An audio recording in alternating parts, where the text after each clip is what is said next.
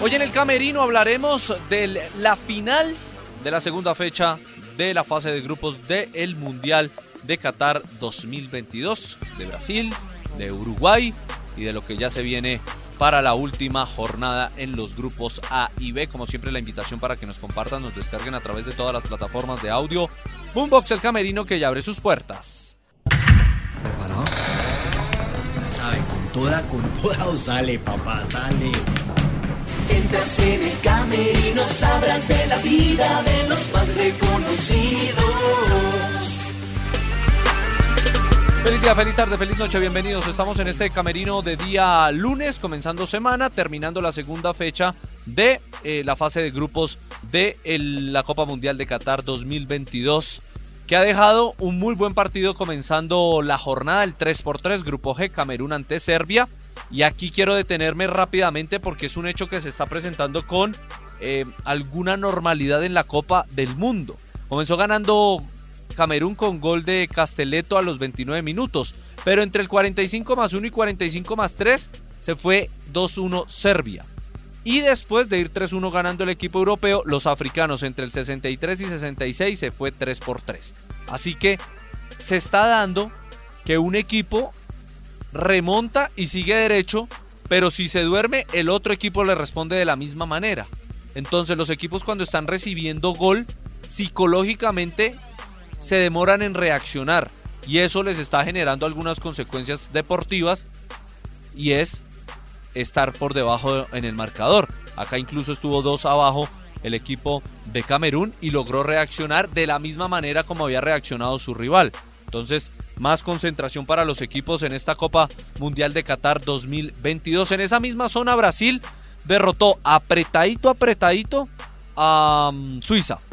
Que para mí Suiza planteó un muy buen partido, no lo hizo defensivamente, lo hizo tomando algunas precauciones porque está enfrentando a Brasil, no está enfrentando a cualquier equipo, pero no estuvo en, eh, en las eh, 18 con Sommer. No, lo hizo un poco más adelantado. Incluso tuvo eh, algunas aproximaciones al arco de mm, Alison Becker, el arquero de Brasil, pero no, no logró concretarlas. Brasil, eso sí, marcó un golazo por medio de Casemiro, una muy buena definición, como si fuera un 9 Excelsior, el eh, jugador del Real Madrid, definiendo con empeine, volteándose y pegándole casi con tres dedos de la parte externa para marcar el 1 por 0 y al final definitivo.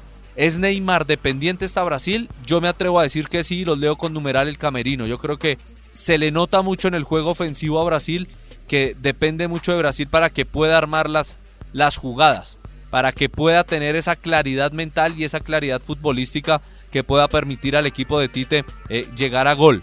Hoy la tuvo difícil, ganó y se clasificó y es en ese momento era el segundo que estaba en octavos después de Francia. El equipo de Tite va a cerrar contra la selección de Camerún su paso a la siguiente ronda. Ese grupo ha quedado eh, con Brasil clasificado con 6 puntos, Suiza con 3, Camerún con 1 y Serbia con 1. En la última fecha Brasil, Camerún, Serbia ante Suiza buscando el segundo cupo a los octavos de final. Y el otro clasificado es Portugal.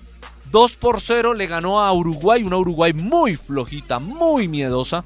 El equipo de Diego Alonso, los leo también con numeral el camerino. Para mí, para mí, sí la toca Cristiano. La rosa con el pelo, la rosa con el cabello. Se lo terminan dando eh, algunas eh, eh, aplicaciones y la FIFA Bruno Fernández. Veremos qué pasa en las próximas horas. Pero para mí sí la alcanza a medio peinar, a medio rozar con el cabello. Cristiano Ronaldo no le cambia la trayectoria, pero le alcanza a rozar con el pelo. Y para mí es gol de Cristiano Ronaldo, que con muy poco Portugal, el equipo luso, está en los octavos de final después de sumar 6 puntos de 6 posibles. En el primer partido perdió, ganó 3 por 2 a Ghana, ahora le gana a Uruguay. Muy miedosa hasta Uruguay que necesita ganar o ganar ante Ghana eh, el próximo día viernes para buscar una opción de llegar a la siguiente ronda. En ese mismo grupo, eh, Corea del Sur le ganó, mm, o mejor, perdió 3 por 2 contra Ghana. Y aquí volvemos a uno de los ejemplos anteriores.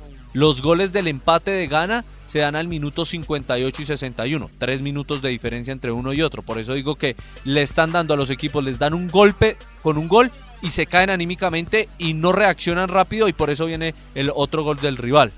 Mire, caso Serbia-Camerún, caso ahora Corea ante eh, Ghana. Portugal líder clasificado con 6 puntos, Ghana tiene 3, Corea tiene 1, Uruguay tiene 1, la última fecha gana Uruguay, Portugal ante la República de Corea del Sur.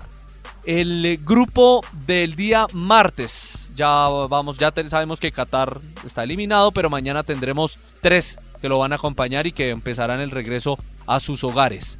10 de la mañana, Ecuador-Senegal. Ecuador tiene todo, Ecuador tiene fútbol, Ecuador está anímicamente muy bien para poder lograr la clasificación después del partidazo que le hizo Holanda de la victoria ante Qatar. Senegal perdió en el primer partido con Holanda, ahora necesita derrotar a Ecuador después de vencer a Qatar en el segundo partido con alguna comodidad en los primeros minutos, pero terminó pidiendo tiempo el equipo africano. Yo confío en que Ecuador tiene fútbol para no tener que sufrir, veremos qué sucede. Y Holanda tratando de asegurar eh, el primer lugar del grupo con eh, enfrentando a la débil Qatar, ya eliminada.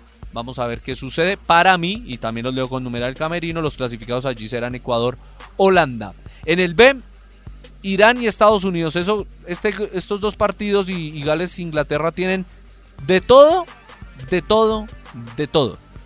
Irán y Estados Unidos, tema geopolítico, toda la vida han tenido desde la década de los 70 problemas por tema político, después el tema nuclear, la presencia en el Golfo Pérsico de, de portaaviones de los Estados Unidos, bla, bla, bla, el eh, extremismo en Irán el, em, cómo se tratan a las mujeres, em, bueno, en fin, una serie de, cosas. Incluso hoy en la rueda de prensa, Iran fue la, pronunciación de, em, del capitán de los Estados Unidos. Eh, un periodista le dijo que no, que no se pronunciaba así, que era Irán, no Iran.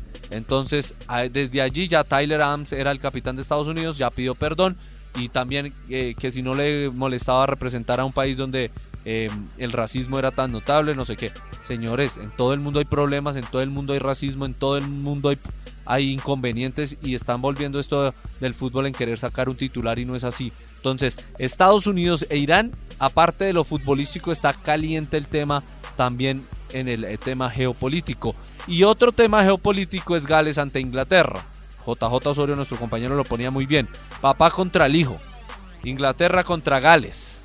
Los galeses muchos no están de acuerdo con que sean del Reino Unido, que Inglaterra sea el que mande, bueno, en fin, todo el tema que conlleva con la política, las ideas de la gente y por eso ya incluso se empezaron el fin de semana a pelear por las calles de Doha hinchas de Inglaterra y de Gales. Para mí, y los leo con numeral el camerino, pasarán este grupo eh, Inglaterra y la selección de Carlos Queiroz. Irán, se cierran las puertas de este camerino de lunes. en el camerino sabrás de la vida de los más reconocidos.